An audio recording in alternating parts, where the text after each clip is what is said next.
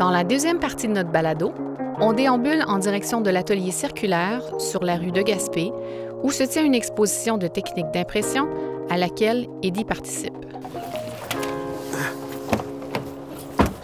Alors, tiens, je vais peut-être mettre... Ouais, le- c'est super cette voiture, hein, avec toi ouvrant. Ouais, ouais, attends, c'est... C'est pas avec mon, bac à conférence que je fais ça. ouais, ouais, je te fais confiance. ouais, ouais, non, non. Euh, moi, je peux te montrer l'intérieur de ma voiture, ça n'a rien à voir. Non, elle, euh, elle a un deuxième métier, elle... euh, Moi, j'ai travaillé en télé. Ah, hey. 20, 20 ans de télévision, puis là, j'ai fait Ah, ben, garde donc. Garde moi aussi, je vais devenir pauvre. C'est ça, je veux devenir artiste. Atelier circulaire 54-45 de Gaspé. Tout le monde est attaché, les On enfants? est- Ah. Mais attendez. ouais, ach- attache-toi. J'ai pas fait mon. J'ai- pas été un, un bon Voilà. passager. En tant qu'artiste, est-ce qu'il y a un aspect que tu, euh, tu apprécies le plus? Euh, j- J'aimerais te dire qu'il y en a. Déjà, je veux dire comment je, je, je conçois l'artiste et son processus. Euh, je- comme je te disais, j'emprunte beaucoup à la, à la culture euh, antillaise et, et notamment aux, pratiques des roses et des gros, du gros cas. Le goka est un genre musical où l'on performe chant et danse. C'est un moyen de transmettre l'histoire, la culture et les valeurs de la Guadeloupe de génération en génération. Il a évolué au fil du temps et a su s'adapter tout en restant ancré dans ses racines culturelles profondes. et notamment la participation du conteur. Et je vois un peu le, le, le praticien visuel un peu comme un conteur, un conteur entier. Euh, et donc il est celui à la fois qui euh, apporte une connaissance, celui qui fait récit, celui qui fait conte, mais celui qui fait transmission aussi. Euh, il est celui qui fait aussi résistance. Enfin, il est comme une espèce de bibliothèque euh, euh, de la mémoire collective. Et puis je trouvais que c'était intéressant finalement de ne pas compartimenter ma vision de ce que je suis selon le cadre de ce que devrait être un artiste occidental. C'est-à-dire, bah alors soit tu euh, écris de la théorie et puis tu deviens terroriste, un terroricien, parce que souvent les artistes quand ils écrivent de la théorie, ce sont des terroristes. Donc euh, on devrait inv- inventer ce mot-là, les terroriciens. et, euh, et donc euh, j'aime, j'aime, autant euh, quand j'ai à écrire des articles. C'est vrai que ces derniers temps, j'ai pas eu beaucoup de temps, le temps de lire parce que ma, vie a pris un tour assez hallucinant. Mais euh, j'aime autant écrire, donc à la, pratique, la pratique réflexive euh, et toutes ces, tous ces aspects dis- discursifs. J'aime aussi transmettre, alors que ce soit euh, cette partie-là me plaît énormément quand euh, euh, j'enseigne, mais ça, ça fait partie aussi de l'apprentissage de mon propre métier. C'est parce que pour donner, il faut que tu comprennes ce que tu fais. Et puis je trouve ça vachement intéressant parce que les étudiants, en même temps que je leur donne, ils m'apprennent énormément. Et puis euh, moi, je suis, euh, tu sais, le, le- le- pas ne serait-ce qu'en céramique, c'est tellement plein de choses que déjà spotter un espace, ne serait-ce que, tu sais, la, la- la construction ou le, le, modelage est déjà quelque chose de particulier. Donc j'aimerais te dire que non, il n'y a pas de... J'aime, j'aime l'écosystème. C'est ça qui me plaît. C'est, c'est tout l'écosystème de, de la pratique artistique qui me plaît. Et là, tu parlais, bah, tu, tu parlais de théoriciens, bah, sans aller jusqu'à là, est-ce qu'il y a des, euh, des artistes, des, euh, des penseurs ou des individus qui, euh, qui influencent ton travail ou qui ont influencé ton travail Oui, ben, ben, c'est sûr, il y a des penseurs comme Glissant euh, qui, ont, qui ont beaucoup participé à... Enfin, je crois que Glissant, aujourd'hui, c'est, c'est peut-être aussi une, euh, euh, une pensée incontournable, en tout cas pour, pour, pour, pour moi, euh, et pour beaucoup d'autres afrodescendants. Décédé depuis 2011, Édouard Glissant était un écrivain, poète, philosophe et essayiste originaire de la Martinique. Il a laissé un héritage important dans le domaine de la littérature, de la philosophie et des études postcoloniales. Sa pensée complexe et novatrice continue d'influencer les discussions sur l'identité culturelle, les relations mondiales et la créativité artistique. Puis, euh, il y, a euh, euh, des penseurs comme Walter Mignolo aussi, qui, euh, qui font la synthèse euh, notamment de la pensée décoloniale. Qu'est-ce que c'est la pensée décoloniale Euh, Comment appréhender une équité dans ces espaces-là? Donc il y a des gens comme ça qui participent. Et en tant qu'artiste, je, regarde aussi les autres artistes et j'aimerais dire que oui, il y en a un qui me... Mais non. je n'ai pas de. Parce que mes, mes goûts sont, sont, très, sont très volatiles. Donc ça peut être super sympa. Je peux trouver un truc super sympa. Puis passer aussi sec à autre chose qui n'a rien à voir. Donc euh, je. J'ai, euh, visuellement, non. Et puis, euh, puis je me suis rendu compte avec le temps, euh, je, me concentre beaucoup plus sur ce que je fais et pas sur ce que ce font les autres. Parce que quand on passe trop de temps à faire. Alors, bien sûr, dans ma pratique de, de, de prof, je suis obligé de m'intéresser à ce que font les autres, mais pas outre mesure. C'est-à-dire que c'est pas. euh, Sinon, ça finit par euh, t'obsturer, le, le- le- du, du vois plus bien. Là, il faut, il faut garder quand même euh, un espace assez clair pour soi-même. Donc, c'est ça. Et si tu devais euh, choisir une de tes œuvres qui résume le mieux ton, ton approche, ta réflexion depuis les, depuis les dernières années, est-ce que c'est un exercice qui pour toi serait, serait faisable? Wow, euh, ça c'est. euh, Alors j'ai la mauvaise manie que. de- Alors la seule œuvre qui a, qui, que je tire depuis deux ans, un peu plus de deux ans, ça va faire trois ans maintenant, c'est euh, Punching Bags parce que j'étais obligé de faire des ajustements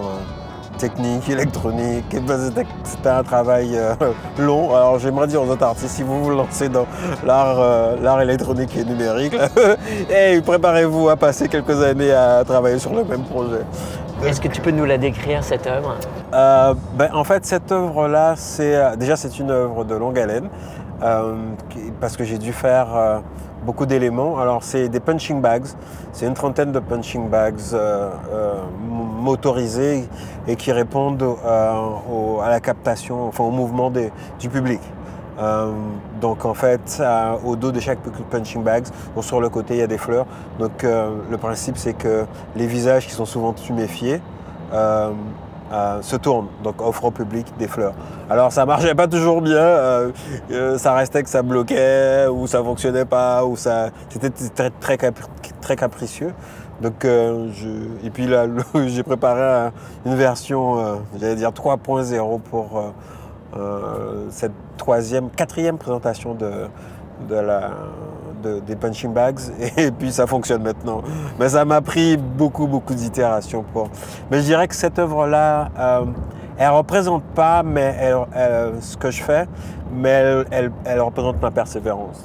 Je suis, euh, je, suis, je suis têtu. je suis têtu et puis un artiste il doit être têtu là parce que sinon il finit par lâcher tout ce qu'il fait.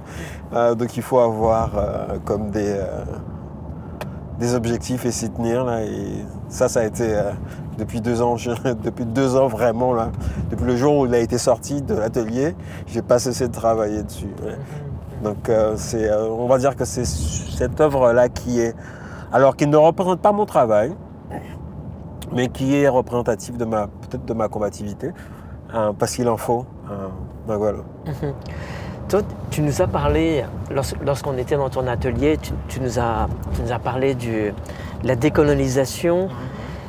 Et- et- Arriver à décoloniser le, le- le monde, euh, le monde culturel, est-ce que c'est un processus qui, qui est en cours ou est-ce qu'on est tout au début du, euh, euh, de l'exercice? Je sais qu'à Montréal, à Montréal, tu me, tu me partageais que déjà euh, à l'intérieur, à l'intérieur des collections euh, institutionnelles, il y avait très très peu euh, d'artistes issus des diversités. Et, euh, mais la décolonisation, est-ce que c'est aujourd'hui euh, sur toutes les lèvres ou au contraire, ça reste encore euh, relativement peu abordé? Euh, déjà, il y a, une, espèce de confusion entre ce que c'est euh, décolonial et puis ce que c'est la pensée décoloniale. C'est pas du tout la même chose. Euh, et souvent, on confond le projet euh, décolonial qui a souvent lié, qui a souvent comme un arrière-goût de territorialité, hein, et la décolonisation ou la pensée décoloniale qui n'a rien à voir avec ça, ou ce qui a à voir avec ça, mais qui est plutôt centrée sur euh, la manière dont on se représente le monde et les connaissances qui participent à se faire une idée correcte du monde. Et en fait, euh, aujourd'hui, euh, pour faire une histoire longue, une histoire courte, quand on partage des connaissances, quand on discute, là on discute, hein, toi et moi, on utilise un langage qui est le français, euh, qui vient de, de, France, qui a une histoire, et chaque mot à l'intérieur de, de, ce langage a sa propre histoire, et chaque mot est chargé euh, et, et, véhicule un certain nombre d'a priori ou d'histoires. Et je ne te parle que de la langue. Donc euh, il y a tous les espaces sociaux comme ça, que ce soit architecture, la manière de, de, de se comporter, de s'habiller, tout ça euh, participe de ce qu'on on appellerait, ou que Foucault appellerait une, une épistémée, c'est-à-dire euh, une structure qui, qui, qui te permet d'échanger, que ce soit de manière consciente ou inconsciente avec l'autre. Mais tout ça, alors que ce savoir-là soit conscient ou inconscient, c'est du savoir. Et il vient, il est toujours situé, donc il vient de quelque part. Et ce qu'a fait euh, euh, la, la, colonisation, alors la colonis, les colonisations ont toujours existé, hein, que je qu'on qu remette ça en perspective, ont toujours, ont toujours existé. Sauf que celle-là, là, qui, euh, les dernières qu'on a vécues, euh, était, a, a, a, repris tous les systèmes des anciens modèles, c'est-à-dire qu'on arrive quelque part, on tabasse l'autre, on dit mes valeurs sont meilleures que les tiennes, et puis à partir de maintenant, tu vas utiliser mes valeurs. Donc tu vas utiliser ma langue, tu vas utiliser mon système. Enfin, tu vas comprendre le monde à travers mon propre regard. Mais le problème, c'est pas tant de faire ça, parce que toutes les cultures l'ont toutes faites, c'est qu'aujourd'hui, on arrive à une globalisation de ce phénomène-là, et un approvissement de, de, ce qui faisait la richesse de l'humanité, c'était la production d'épistémés ou de chocs entre épistémés, qui faisait quand on avait une autre qui naissait. Et là, aujourd'hui, euh, le, le l'hydre euh, occidental, alors, je, tiens quand même à préciser, je dis l'hydre occidental parce que je viens aussi de l'Occident. et souvent quand tu es noir et que tu, euh, tu, parles d'Occident, on dit oui c'est anti-occidental. Ouais, ben papa, c'est pas parce que je suis noir que je, que suis pas occidental. Donc je suis tout à fait occidental. Donc c'est mon histoire aussi. Et donc cette histoire-là, j'ai une double histoire, j'ai une double hélice. Euh, et cette histoire-là, euh, elle est devenue l'histoire du monde. on a imposé la même histoire de l'art partout. Et quand on parle de, pour revenir aux, arts visuels, euh, c'est la même histoire. Je, on, je, discutais avec euh, Maurice Jack. Maurice te racontera exactement la même chose. Maurice Jack Etenge Banza est un artiste multidisciplinaire canadien d'origine congolaise. Nous avons déjà discuté de ses œuvres dans notre épisode sur le collectionneur André Dufour. Lui, c'était encore pire, il apprenait euh, par cœur les, les, artistes sans voir une seule image des artistes. Donc, euh, les artistes occidentaux. Et en fait, tout était défini par rapport aux artistes occidentaux. Donc, il y a comme, euh, il y a comme une, nécessité aussi de comprendre à quel point il faut aussi désapprendre les schémas qui nous permettent de repérer une valeur esthétique ou ce que c'est un, bon artiste et en fonction de quoi un artiste serait bon. Et puis euh, l'art l'art euh, contemporain, l'art contemporain et la, le socle est occidental de toute façon. Donc l'art contemporain, alors on ne sait pas exactement le définir, mais quand on voit une œuvre, on dira ah, ça c'est de l'art euh, contemporain et puis euh, euh, autre chose qui est qui qui est un petit peu plus lié à quelque chose de, de traditionnel et j'utilise entre guillemets on me voit pas faire le geste mais je fais des grands gestes traditionnels sont considérés comme pas contemporains.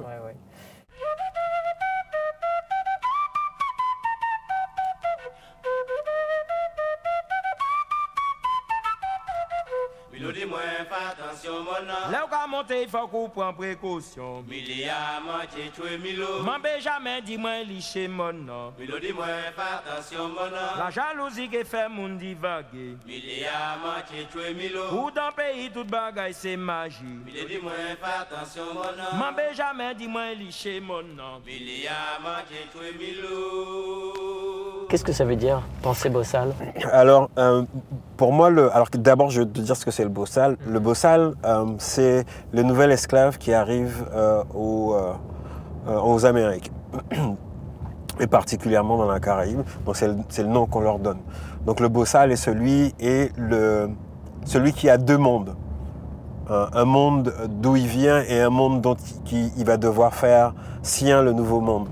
Euh, mais avec ce, double handicap qu'il euh, est au fond de la cale. C'est-à-dire que socialement, il ne fait pas partie, il n'arrive pas en, dominant, il arrive en, en dominé, il arrive en, exploité.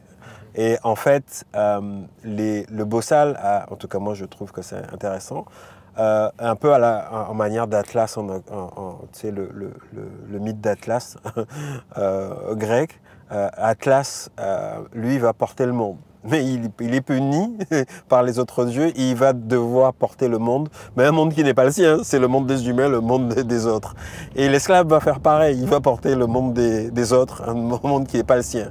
Et ce faisant, il va être la base, il va être le socle. euh, il va nourrir hein, ce nouveau monde, il va l'articuler. Il va le c'est ce qui va c'est ce qui va faire socle, c'est ce qui va euh, faire en sorte que le, le, le monde va pouvoir rester plus ou moins stable. Et en fait, euh, je m'en retrouve à être, c'est ce que c'était une pensée bossale, mais un nouveau bossal, où finalement, je, dès mon arrivée ici, je savais que ma posture, déjà, euh, parce que euh, je, je voulais faire, parce que je trouvais qu'ici il y avait la place pour faire, je voulais faire. Euh, C'est-à-dire, je voulais pas m'arrêter à simplement dénoncer et dire Oh, ben il y a ça, merde, ça marche pas, il faut tout brûler. Donc, euh, moi, c'était pas mon, mon point de Moi, ça marche pas dans ma tête comme ça. Si tu dénonces comme ça, fais quelque chose. fais quelque chose, propose, propose des solutions. Et c'était l'une des solutions. Et donc, le bossal, lui, euh, il- normalement, alors il, il a aujourd'hui, il a plus de couleur. il peut même être toi. tout ça. Euh, c'est celui qui va être, qui va beaucoup faire pour le milieu, mais qui sera pas récompensé, qui sera pas euh, euh, celui le plus en vue, qui sera pas, mais qui au fond, tout le monde le sait. il a planté pour tout le monde. Et puis moi, mon, comme je disais à, une très bonne amie, euh, Cécilia, elle me disait, oh, c'est pas juste que le gars-là, euh, j'ai plus quel gars-là, machin, qui devrait te reconnaître. Je dis, écoute, je suis très bien Boussal, et puis j'ai pas besoin qu'on me reconnaisse pour ce que je fais. Je sais très bien ce que je fais. Je sais très bien ce que j'ensemence. Et euh, à chaque fois qu'il y a des jeunes qui viennent me voir, qui me disent merci, c'est suffisant. Je n'ai pas besoin de, j'ai pas besoin qu'on me donne une tape sur l'épaule et qu'on me dise bravo Eddie. c'est pas comme ça que ça marche ma Parce que je viens d'une longue, d'une- d'un long récit de, de résistance. Et dans ma tête, euh, c'est c'est pas une tape sur l'épaule qui fait le, qui fait le combat. C'est, c'est, c'est le terrain. L'étymologie part de où? Bossal. Bossal, c'est, euh, c'est le, euh, c'est, c'est Bosal. Ok. Euh, c'est une, euh, c'est un collier. C'est un collier pour, chi- hein? C'est le collier qui Ah, c'est les colliers à pic? C'est c'est ça, c'est, ah, c'est pas, ils sont pas à pic, mais c'est les colliers, co- c'est les colliers de contention, là, c'est un bosal. Ah oui. Donc en fait, oui, le, oui. le, le- le mot est désigné par... euh, et en fait, c'est ce qui est particulier au bossal, c'est qu'il est comme... euh, le collier définit un moment de purgatoire. C'est un moment où on va... euh, qu'on retrouve encore aujourd'hui, euh, où ils vont être en transition. Sur, on, va les placer dans un espace, ils seront en dehors de la société. C'est un espace où ils doivent apprendre les codes, où ils doivent... euh, tu sais, c'est, on ne va pas tout de suite leur donner des responsabilités. Ils ont, ils ont comme un apprentissage à faire de, de la société d'accueil dans laquelle ils... C'est pas une société d'accueil, ceci dit, la, la société d'exploitation dans laquelle ils arrivent. Donc c'est ça. Donc le, le- le collier est intimement lié au, au nom qu'on va leur donner. Donc, voilà.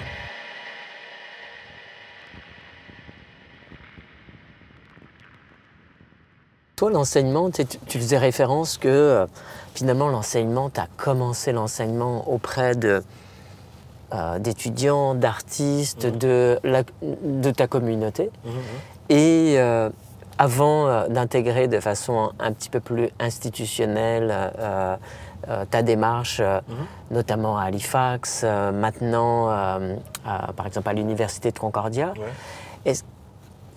l'enseignement pour toi, c'est désormais inhérent à ton travail, ta vision, ou c'est euh, un espace que tu, euh, tu sépares complètement de ta, disons, de tes, ta pratique ou de, de tes objectifs Alors, En tant euh, qu'art- en tant qu'artiste, hein, je m'entends. Alors non, bah, c'est- ça, ça fait, c'est comme un, un- un- un- un passage naturel pour moi. Je ne fais, pas de- je fais pas de coupure. Et d'ailleurs, ce qui me plaît dans, dans l'enseignement, c'est surtout quand il y a des, des artistes, des, des jeunes artistes que je trouve, ou des, plus, des moins jeunes, n'a pas de, mais que je parle de jeunes qui viennent de commencer. Euh, donc ils peuvent avoir 100 60 ans et ils peuvent euh, commencer, c'est pas lié à, c'est pas lié à l'âge. Euh, C'est bien ça. c'est vrai qu'on fait beaucoup de jeunisme, euh, et beaucoup d'agisme aussi. Là, c'est. bah, donc, je- il faudrait que. Bon, bref, ça, c'est une autre discussion. Et, et donc, ce qui est intéressant quand je, quand je fais ça, c'est euh, la possibilité de, d'aider aussi des. Parce que j'en- vois là des, des jeunes là, et puis j'ai qu'une envie, c'est les aider. Alors, euh, si je peux leur acheter une œuvre, euh, je, je leur achète une œuvre. Si je peux faire en sorte qu'ils aient une exposition, euh, bah, d'ailleurs merci, parce qu'il y en a, ils, ont fait une exposition avec toi. Euh, si je, enfin bref, je me bats pour eux. L'autre partie du groupe a exposé dans un parc pendant, pendant trois semaines. Enfin bref, j'entrevois, j'entrevois pas mon, mon, mon travail d'enseignant autrement comme un facilitateur aussi, parce que si c'est juste pour donner du savoir, tu es resté dans le cadre universitaire, euh, c'est tout théoriser, et puis avoir des murs blancs autour et dire c'est très bien maintenant, vous avez vu tel artiste, euh, non, vous devriez, etc. Ça n'a pas d'intérêt, c'est-à-dire que c'est aussi euh, les mettre, ils, ils apprennent une base, mais voir aussi dans le monde réel ce que ça donne, ta base, parce que ils ont toujours des grandes idées, tu sais, ils partent, oui, mais monsieur, vous comprenez, etc. Bon, ben, on, va essayer d'éprouver ton idée, là. Et c'est quoi ta... Est-ce que tu as une méthodologie d'enseignement ou, ou- ou tu as une approche qui est plus intuitive? Non, en fait, ma, ma méthodologie déjà, elle a beaucoup à voir avec la méthode Bossal. C'est encore, on revient encore à ça. là. Elle a beaucoup à, à voir avec ça. Donc, euh, j'essaie d'incorporer absolument euh, tous mes propos. Euh, et d'ailleurs, j'essaie aussi, de, de- et quand je parle d'incorporer, y compris les artistes que, que, je, que je montre, si je peux faire en sorte qu'ils peuvent intervenir dans le cours et que ce soit, ça reste pas une référence floue dans l'univers, jetée dans l'univers, c'est, l'une des choses que je fais. Après, je suis, j'ai tendance à être très théorique. Donc, quand je suis très théorique, il y a beaucoup d'exercices pratiques aussi que je, je fais ou de démos que je fais avec eux. Mais ça, c'est lié à la céramique. Là. C'est les, démos, là, c'est comme ça marche, ça marche beaucoup avec la céramique. En tout cas, voilà.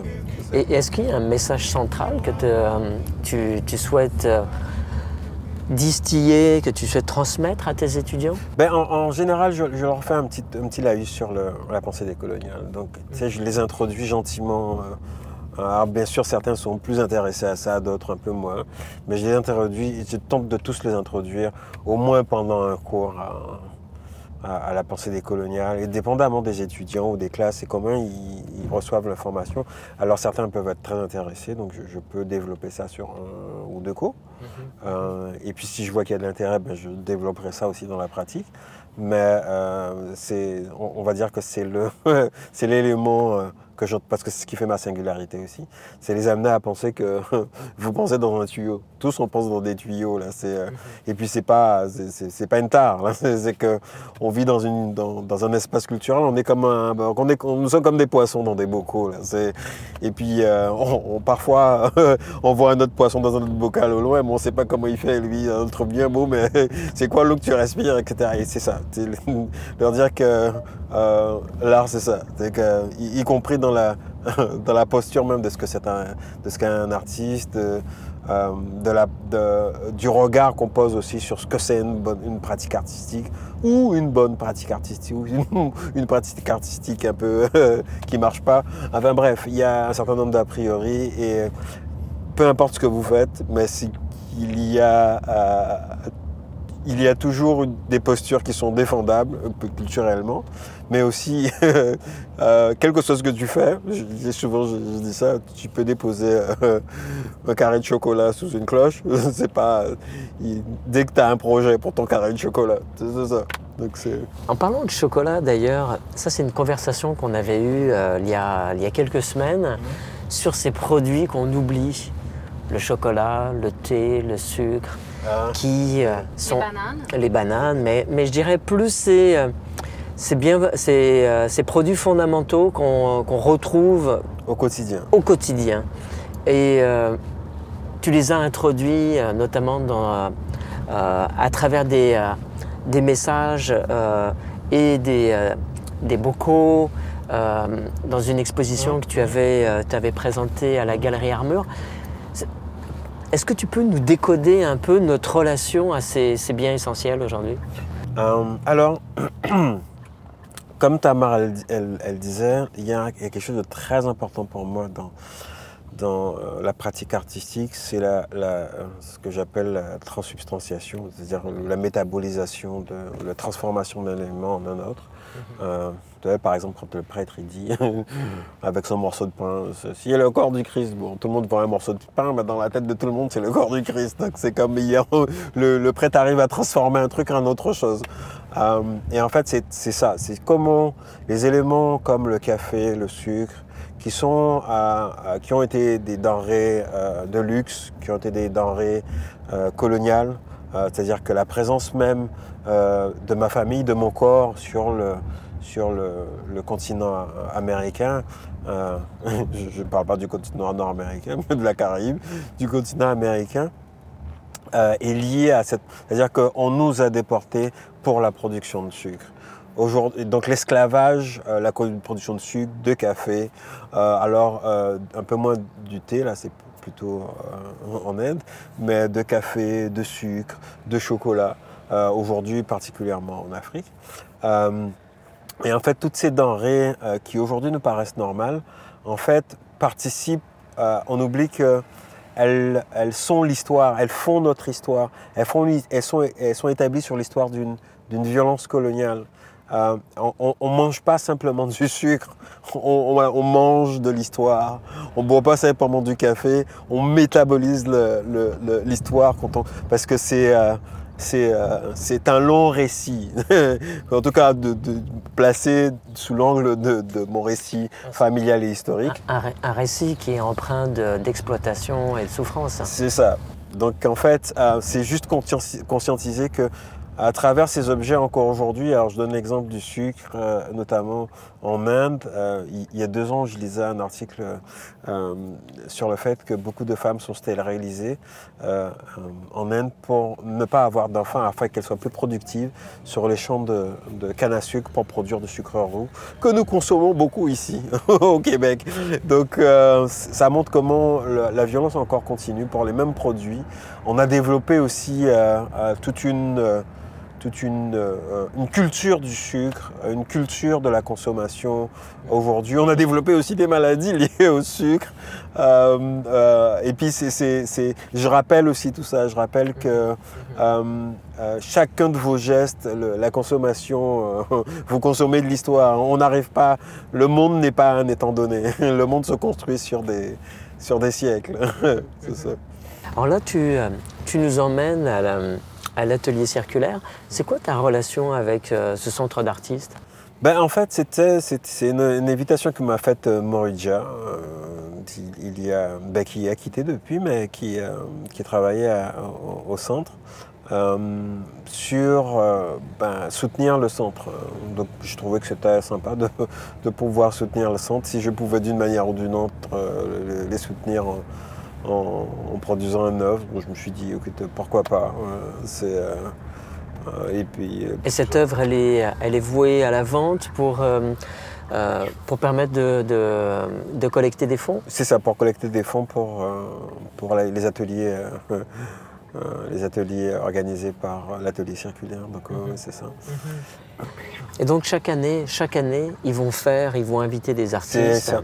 euh, en, en vue de, euh, de, de créer un, on va dire, un moment qui est, euh, va, va contribuer à alimenter les caisses.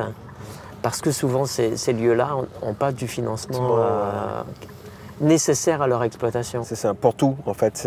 Ils reçoivent des, des financements bien sûr, hein, que ce soit du calque, le plus, le plus souvent du calque et du CAC. Mais quand ils ont des, des, des grosses activités ou des activités annexes, euh, ben, il faut pouvoir financer ça. Et puis euh, ben, si les artistes eux-mêmes, par la vente de, de- de leurs œuvres, permettent de, de faire financer cela, ben, tant mieux.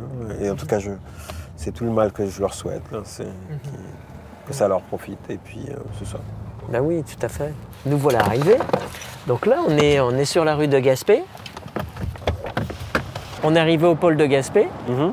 et euh, tu nous emmènes à l'atelier? C'est ça. C'est parti J'adore le pôle de Gaspé parce que tu as une immense concentration de centres d'artistes et d'ateliers. Ouais. Bonjour Julie. Bonjour. Enchanté Frédéric. Bienvenue aux coulisses de l'art. Ben oui. Ben oui.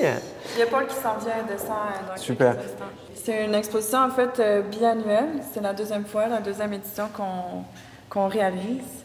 Euh, c'est une exposition bénéfice au profit de l'atelier circulaire. Et puis cette année, on a décidé de réinvestir les profits dans notre programme de résidence de création, qui est destiné en fait à des artistes qui viennent euh, euh, faire des projets au sein de l'atelier circulaire, à notre espace de production, qui est au cinquième étage. Euh, donc euh, voilà. Comment vous fonctionnez pour choisir les artistes? On a pensé évidemment à, des, à une composition équilibrée de membres de l'atelier, d'artistes établis aussi dont on appréciait le travail. Euh, puis on les a sollicités euh, les uns les unes après les autres. Euh, puis on a eu la chance en fait que tout le monde accepte euh, généreusement de participer pour multiples. Ben oui, parce que chaque œuvre vendue est au profit de- donc, du centre d'artistes. Et, euh, mais en, en- en même temps, c'est sûr que c'est un, c'est un vœu communautaire que le, le centre puisse continuer à opérer, à accueillir des Absolument. artistes. C'est d'ailleurs, quel est le mandat exactement du, euh, de l'atelier circulaire? Ben, en fait, euh, l'atelier circulaire, c'est un organisme qui a presque 40 ans. Puis j'inviterais peut-être euh, ma collègue Célia à nous rejoindre parce que je partage la co-direction quand même avec euh, Oui. Célia qui est à la programmation. Donc l'atelier, c'est ça, c'est un organisme de production et de création en art imprimé. Euh, notre mission, c'est vraiment de préserver les savoir-faire traditionnels de l'estampe en impression, puis aussi d'intégrer euh, des, des pratiques euh, plus innovatrices actuelles euh, en art imprimé. Par Donc, exemple? euh, ben, c'est-à-dire la combinaison comme euh, on va prendre l'exemple de l'œuvre d'Eddie qui intègre la gravure laser avec l'impression en taille douce. Donc, c'est une façon de combiner les techniques. Euh, on essaie aussi de repousser les limites des arts imprimés, de sortir des surfaces euh, bidimensionnelles, de penser à l'installation, de penser à l'impression dans toutes sortes de contextes. Donc, euh, c'est vraiment d'élargir le champ des arts imprimés. Mhm. Ici, habituellement, vous- à moins que je me trompe, vous commercialisez pas le, le travail des artistes? Non. Par contre, on offre quand même une possibilité à nos membres d'avoir leurs œuvres en portfolio, qu'on appelle. Donc, on a ici une réserve euh, d'œuvres qui sont créées par les membres de notre atelier. Puis, on leur offre une opportunité de visibilité au travers de ce portfolio-là. C'est sûr que nous, comme organisme à but non lucratif, on n'est pas dans une approche qui est nécessairement commerciale, mais on cherche quand même à euh, offrir de la visibilité puis des opportunités aussi pour que nos artistes membres puissent euh, établir une certaine clientèle. Puis il y a des gens qui viennent ici spécifiquement parce qu'ils sont conscients, conscientes qu'on a les œuvres de nos artistes membres euh, au sein de nos portfolios. Euh, puis aussi, à chaque année, on a une expo vente. Donc, c'est encore une occasion pour euh, que notre, notre bassin de public puisse acquérir une œuvre quand même dans un prix qui est relativement accessible. Oui, d'ailleurs, pour commencer une collection, vous êtes le lieu le, le plus indiqué parce que euh, forcément, si on parle d'œuvres euh, éditées, il y, a, il y a des prix qui sont extrêmement bas, surtout si on se compare avec, euh, avec des galeries dites traditionnelles. Ouais, c'est sûr qu'on n'a pas le mandat de galeriste. Notre but, ce n'est pas de vendre des œuvres à proprement. Nous, on est vraiment un centre de production, donc c'est l'occasion pour les artistes de créer leurs œuvres. C'est sûr, c'est comme dit Julie, c'est une impulsion pour eux ensuite ben, d'établir leur propre euh, réseau, mais nous, vraiment, c'est la, diffu- c'est la création, la production et aussi la diffusion depuis 2004. Merci, un grand merci. J'ai- Je suis- je suis ravi. C'est un lieu que je fréquente, en fait, depuis des années. Tu as, vu- tu as vu l'atelier? Ça fait longtemps que je. L'atelier Ah, circulaire Non, non, non, directement à, à Parce que l'atelier. circulaire, c'est Par quelque contre, j'ai chose. jamais été à l'atelier. Ça, c'est ça, c'est quelque chose à voir. Ben, Peut-être que ça peut être une occasion, maintenant que vous êtes Paul. là, puis qu'on a Paul Magui qui est C'est Paul qui a euh, mon. Oui. Est-ce qu'on euh, se fait une, une petite incursion? Ben, Avec une telle proposition, je ne peux pas refuser. Mais, mais, mais par contre, euh, c'est vrai qu'on, euh, vu qu'on est un petit peu pris dans le temps, on, on va faire une, une petite saucette et, et- et ressortir. Parfait. Ben, enchanté, Frédéric. mon nom, c'est Paul. Bonjour Paul. Alors c'est parti, on, on monte, parti. on- on monte dans les étages Oui. Merci. Merci encore. À bientôt.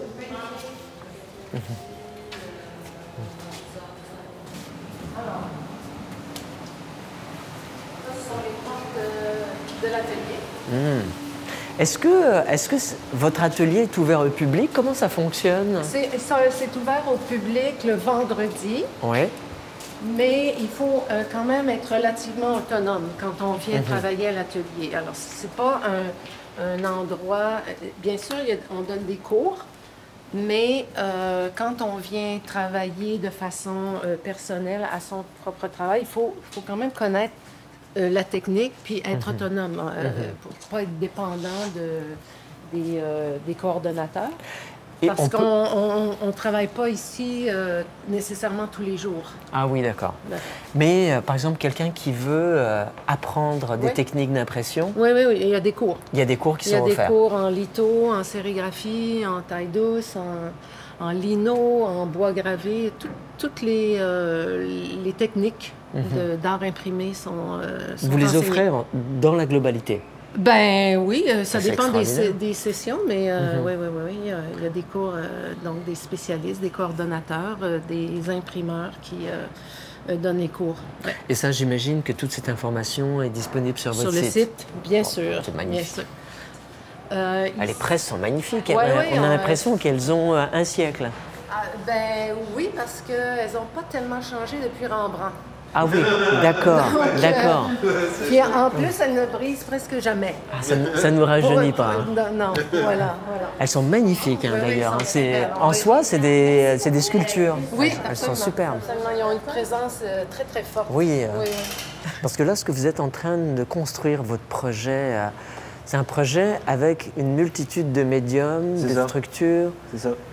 Bah, en fait, déjà, on va pour, pour- pour faire le lien avec euh, Paul.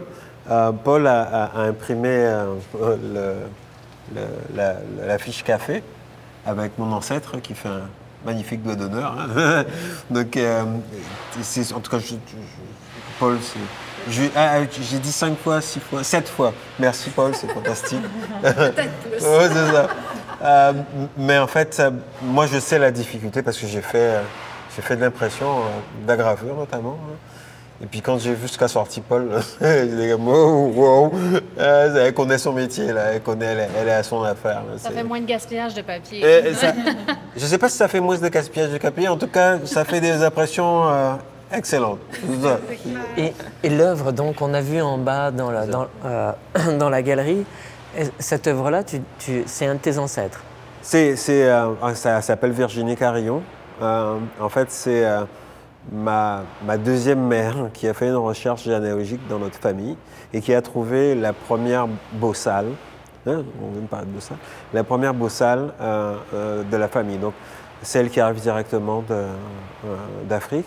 Et en fait, on, retrouve trace d'elle parce qu'elle elle va laisser une trace dans l'état civil. Parce qu'avant, 1848, à l'abolition de l'esclavage, on va envoyer des, officiers d'état civil relever les noms des, arti- des, des artistes.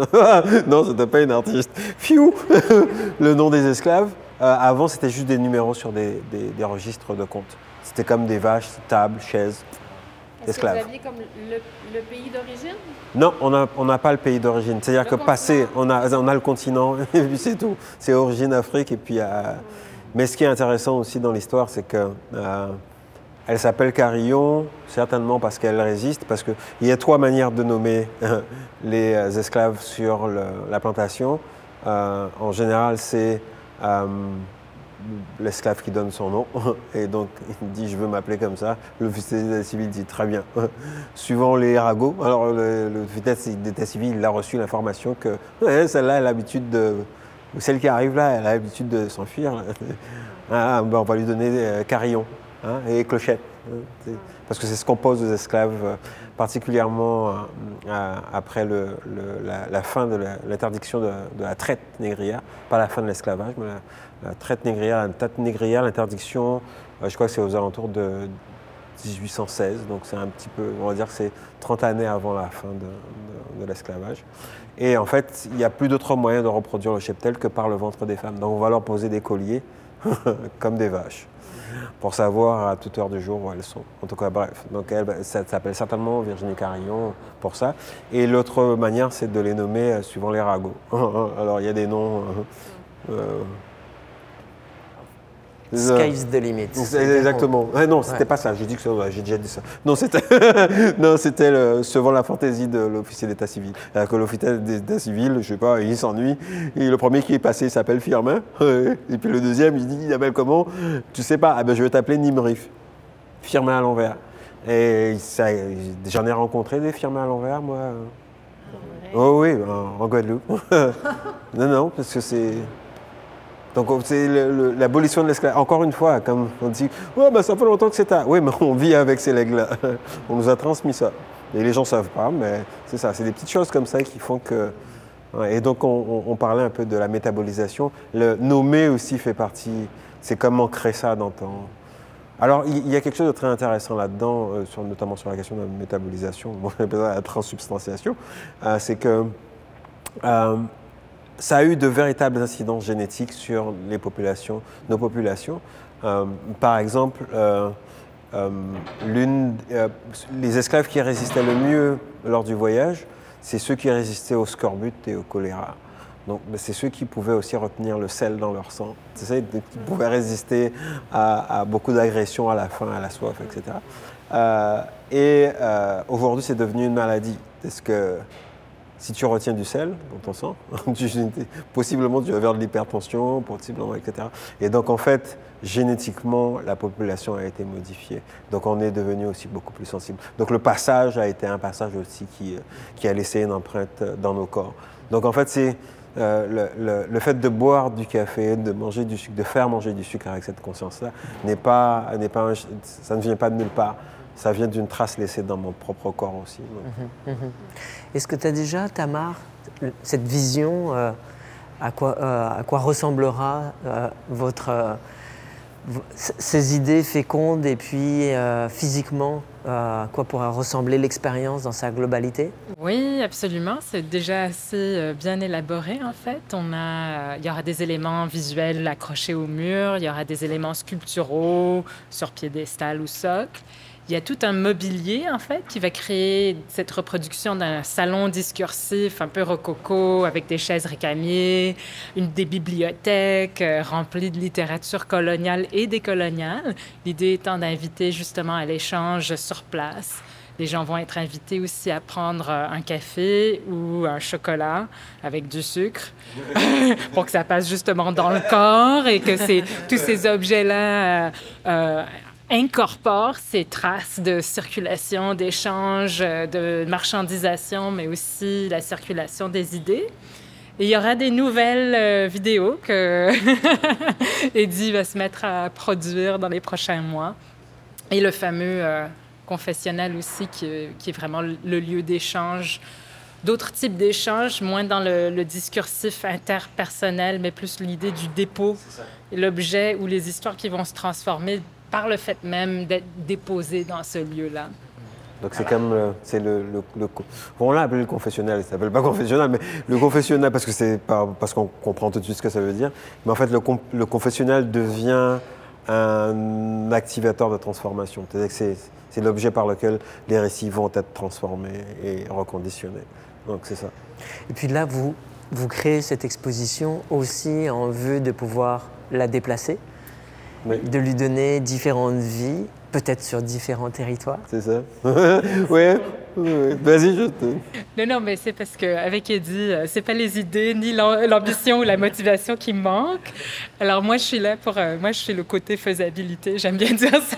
On ramène ça sur Terre. Mais c'est super, en fait. C'est une... C'est très... D'autant plus, cette exposition-là en particulier aura une autre portée si elle circule, par exemple, euh, justement en France ou dans des contextes autres que le Québec. Euh, parce que elle-même, elle va devenir un autre euh, élément dans ces multiples cir- circulations d'objets et de significations. Et avec le, dépôt successif d'histoires et d'objets, ben, elle, va être, si elle est présentée ailleurs, elle n'est pas juste le témoignage de l'histoire de ces objets-là, mais de comment ces objets euh, sont reçus et quelle portée ils ont dans ce contexte très spécifique de Montréal, d'un centre d'artistes, euh, d'une communauté euh, particulière. Bon, on donnera toutes ces informations-là sur le site d'Art Souterrain. ok. Bah, J'ai été vraiment euh, gâté par, les, euh, par votre générosité, vos propos. Euh, Paul, merci beaucoup pour la visite de, de- de l'atelier. D'ailleurs, c'est vraiment... C'est j'ai- fini si on veut J'ai continuer. très envie, j'ai très envie de revenir. Bon, d'accord. On va revenir, c'est certain. C'est Ouais, ça, ouais. C'est ça le but. Oui, oui. Et, euh, et puis, euh, on va venir à, évidemment à Oboro pour découvrir le, le- le fruit de toute cette réflexion, cette collaboration, vos échanges. On voit d'ailleurs cette belle amitié qui est entre vous. Et merci à mes complices, euh, Sandra, Sandra Matisse. Donc, euh, bah, je vous dis à très bientôt.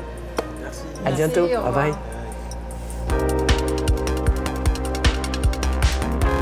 Les coulisses de l'art, c'est fini pour aujourd'hui. On se retrouve bientôt pour un prochain épisode. Ce balado n'aurait pas été possible sans la collaboration précieuse de Sandra Saint-Hilaire, Emma Sanson, Mathis Gagenard et moi-même, Thomas Fluquet. Et surtout, merci à nos charmants invités, Eddie Firmin et Tamar Tambeck.